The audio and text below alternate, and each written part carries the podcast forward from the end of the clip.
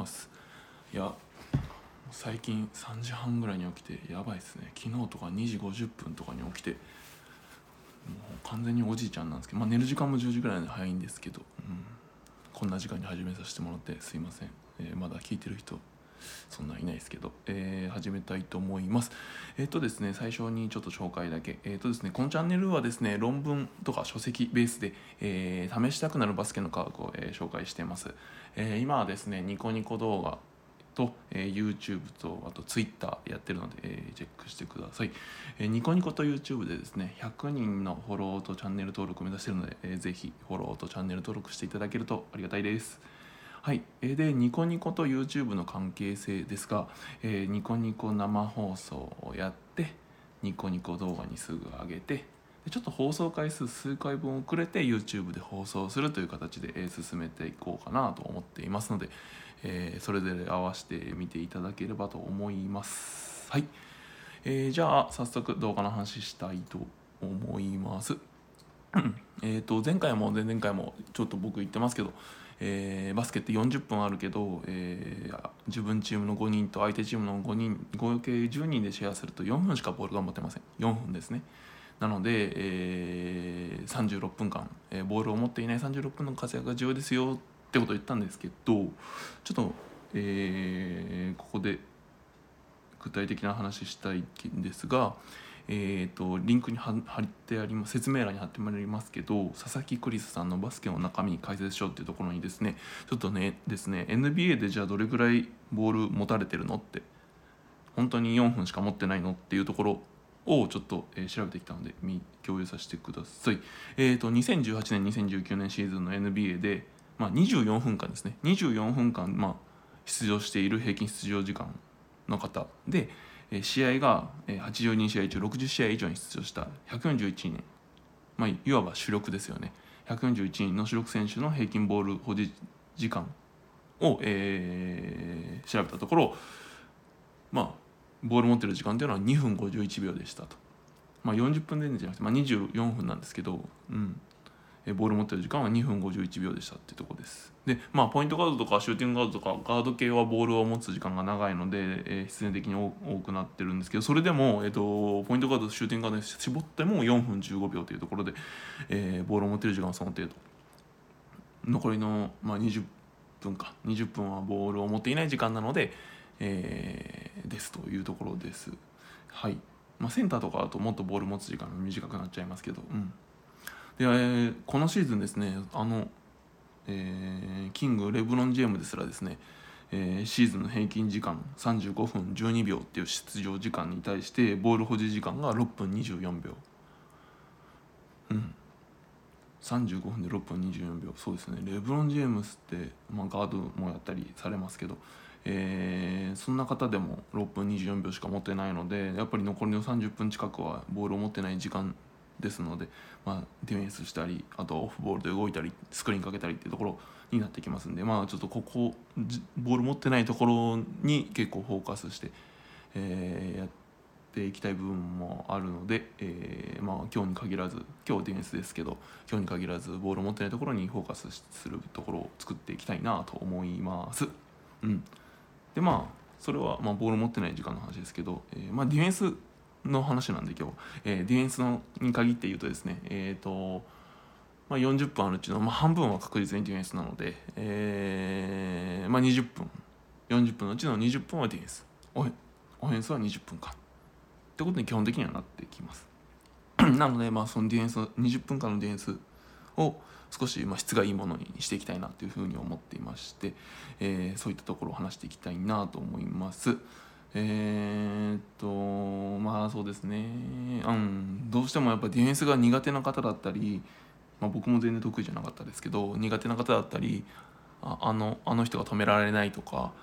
相手チームのエースを止めたいとかそういう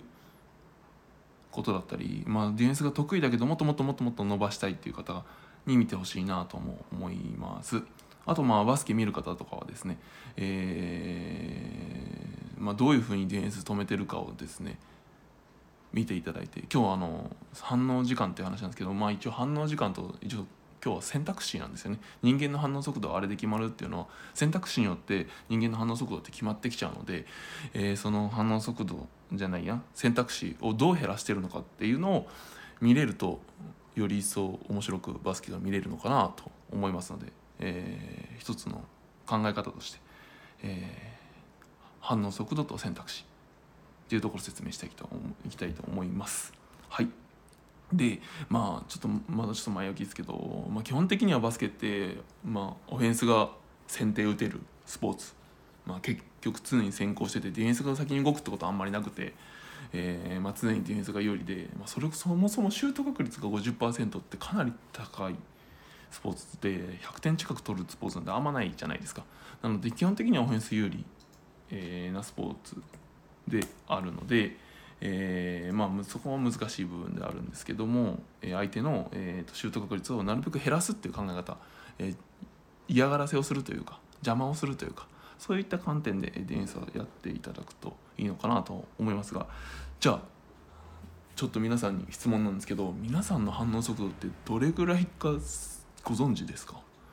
例えばなんだろう何か、まあ、100m 走だったらバーンってなってすぐバンこう出発するじゃないですか。スタートするじゃないですか。あれって人間の反応速度って一体どれぐらい最短でどれぐらいかってご存知ですか？うん。ちょっと考えてもらって。いやですね。あのこの僕も知らなかったんですけど今回調べたんですけど、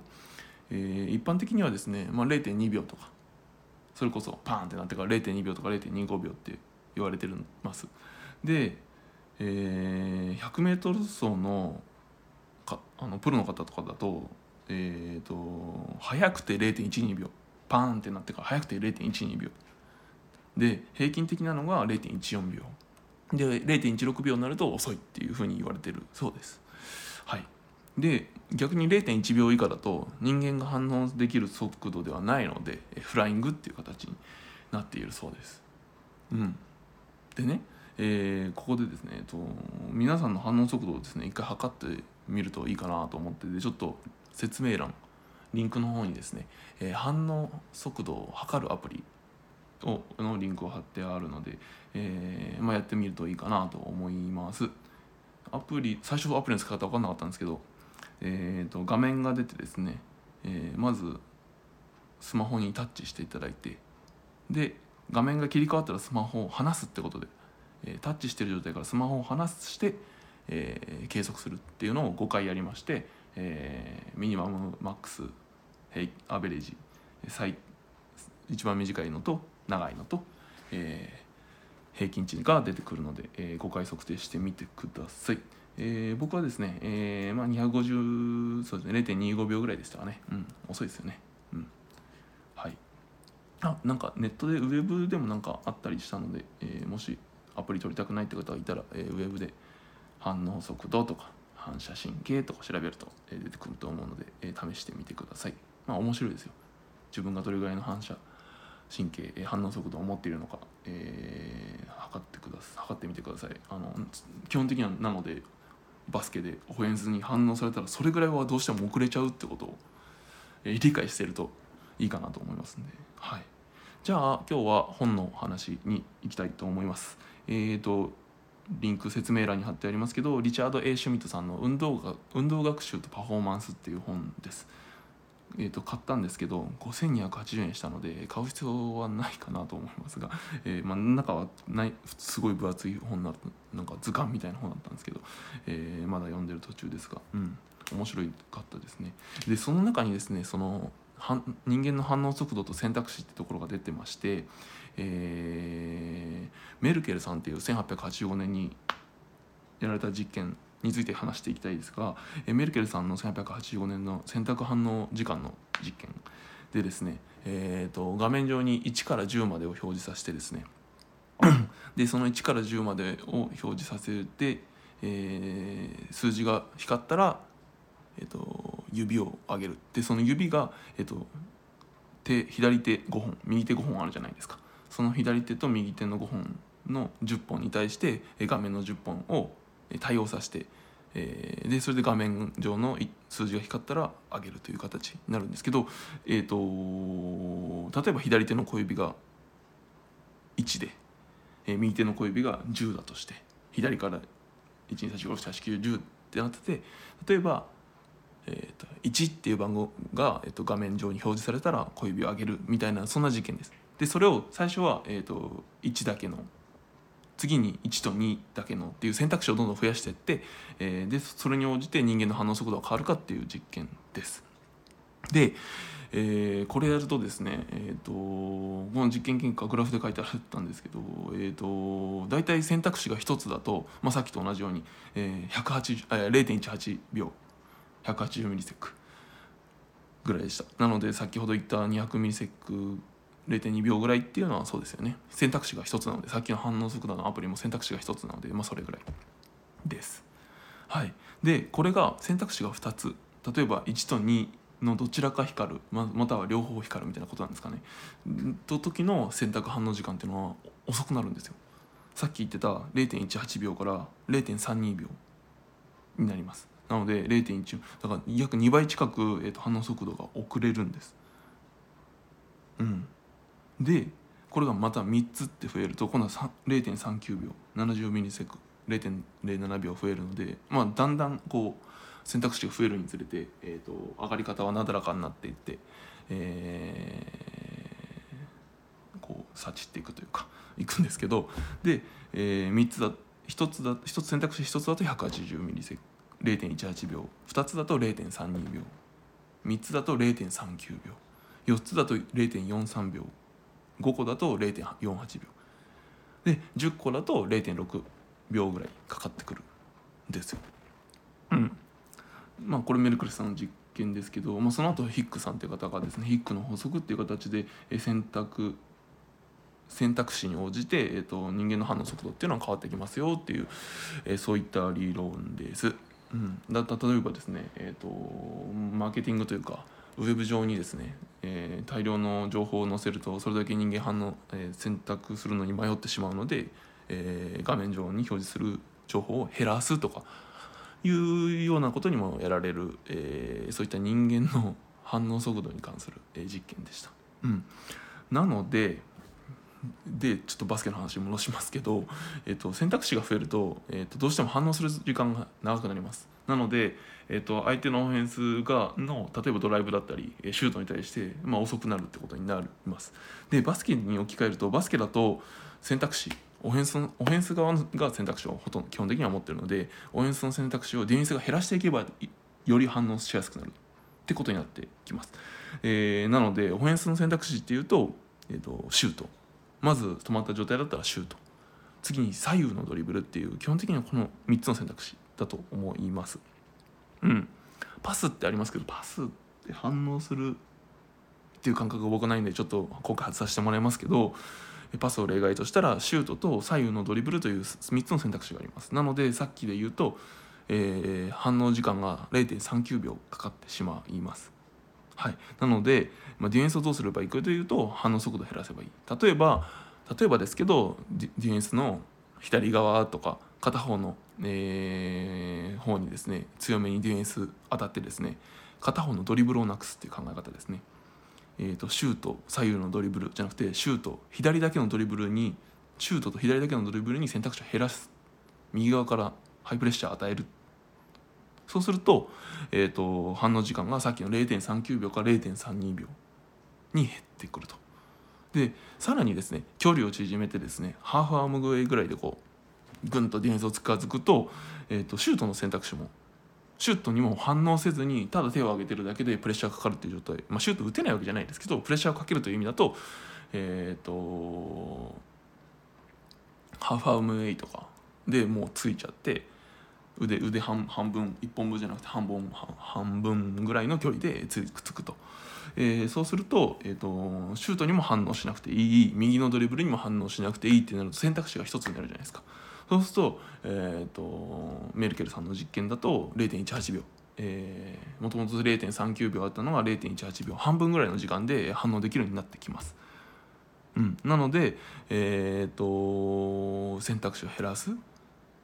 えー、ということ？要はシュー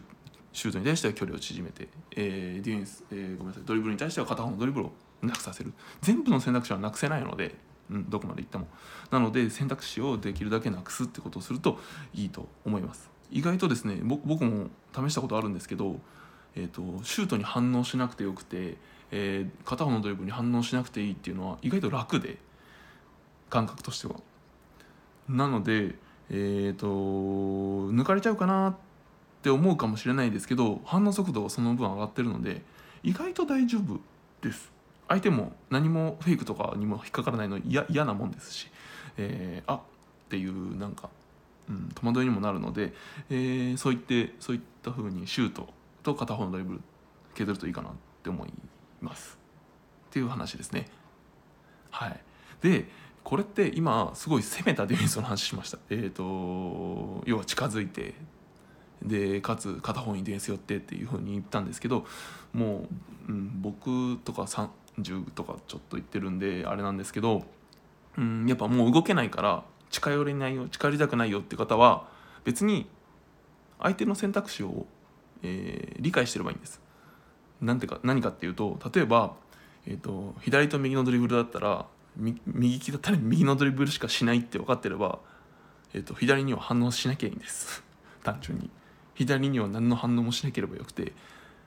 そうすれば別に近づいてもないしディフェンスとしての距離を縮めてるわけじゃないけど選択肢が減っている。あとはスリーポイントシュートの確率が著しく低いえっと、うん、方。スリーポイントが入らない人に対しては距離を空けてても打たないんであればそれはシュートフェイクに反応しなきゃいいだけの話なのでシュートはフェイクに反応しないとでこうやって 近づかなくても相手のことをですねちゃんと知っていれば、えー、自分で勝手に選択肢を減らせるんですね。うん、なので、えーと、ちょっとアグレッシブに止めに行きたい高校生とか大学生の方は、えーと、そういうふうに、えーと、さっき言ったように片方に無理やりディフェンス詰めに行ったり、えー、オフェンスの距離を縮めてシュートに対して常にシュートにプレッシャーかかる位置に行ってで選択肢を片方のドリブルだけに絞るってことをやってもらうといいんですけどえーと、体がもう動かないですっていうのでも止めたいですっていう方がいたら、えーと、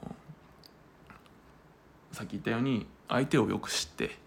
えーと、打てるのか打てないのかどっちのドリブルが得意なのかっていうところをですね見極めて是非、えー、やっていただけると、えー、ディフェンスの反応早くなりますのでやってみてください。うん。そうですね。はいはい。そんなところですかね。そう。で今事前に相手のことを分析するとかって言いましたけどあの正しいかどうかは別なんですが正しいかどうか分かんないですけど心理学的に言うと、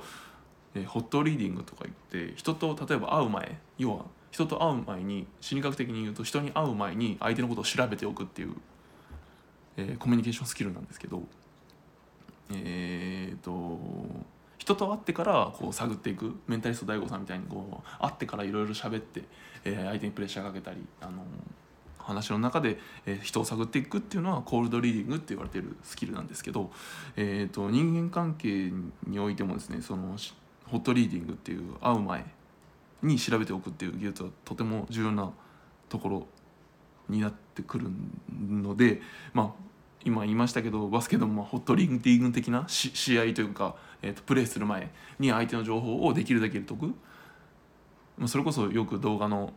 強豪校だったら動画撮っといてそれをみんなで見てとかってやりますけど、まあ、そういうこと、まあ、そこまでは普通のチームはできないので、えー、例えばハーフの練習とか試合前の練習とかそういうので、えーとまあ、誰が出るか分かんなければどうしようもないんですけど、えーと、エースっぽい人を例えば見極めたり自分がつきそうな人を見極めてですね何の練習してるのかなっていうふうに見てそれから、えー、試合に臨むっていうのは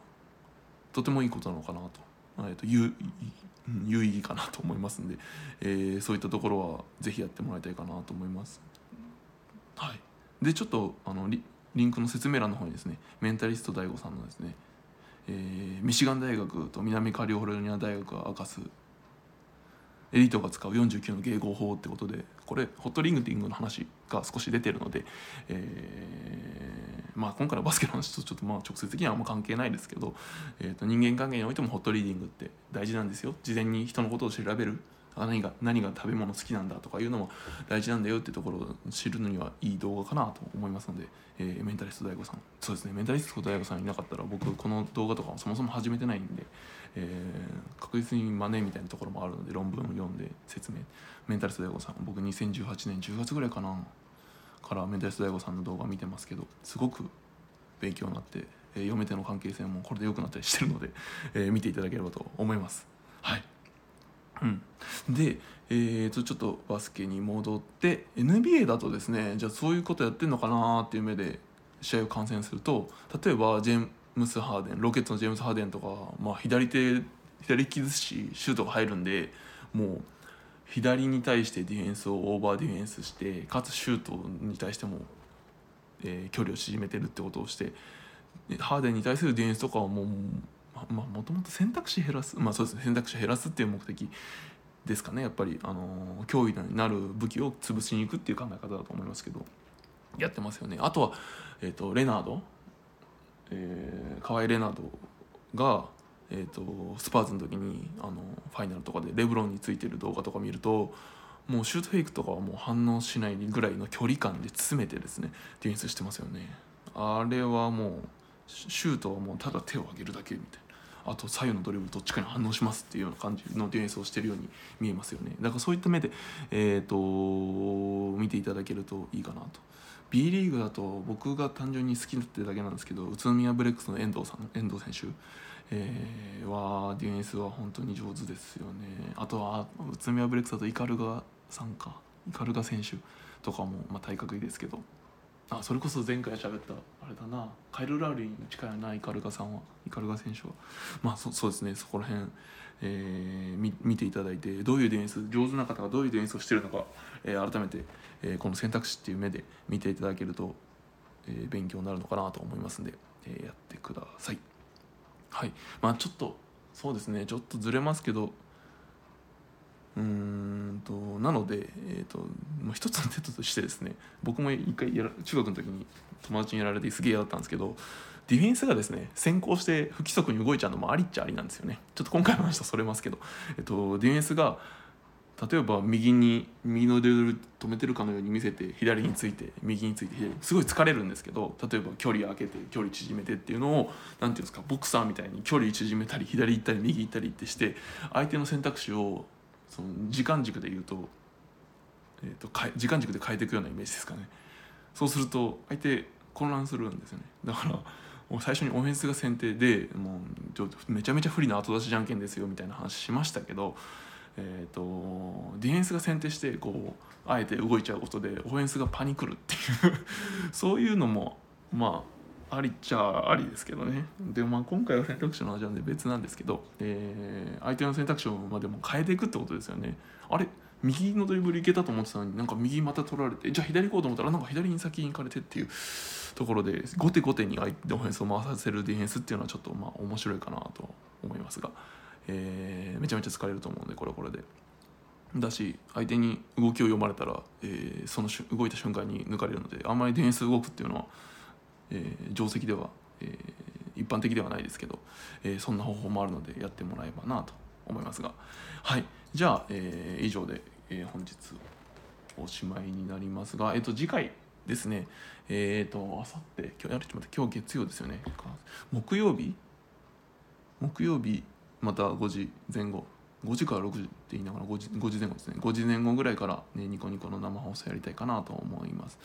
えー、もう一回ディフェンスの話したいなと思います。で、えー、ディフェンスする時に今近づければ、えー、シュート落ちますよというか嫌があの選択肢として消えるというか、えー、できますよっていうちょっと言ったんですけど次回はですねディフェンスの話で、え、オフェンスのシュート成功率を下げるための2つの方法っていうことでやらせてください。さっき言った、まあ、ハーフアムウェイみたいな話も出てくるんですけど えー、オフェンスのシュート成功率を下げるため、えー、の方法をちょっと説明したいかなと思いますので、えー、ぜひまた見てください、うん、いいねだったりフォローお気に入り登録していただけるとありがたいです、うん、で、えー、木曜日やってで土曜日ちょっと木次木曜日その次土曜日って形で放送してお盆をおしまいにしたいかなお盆を終えたいかなと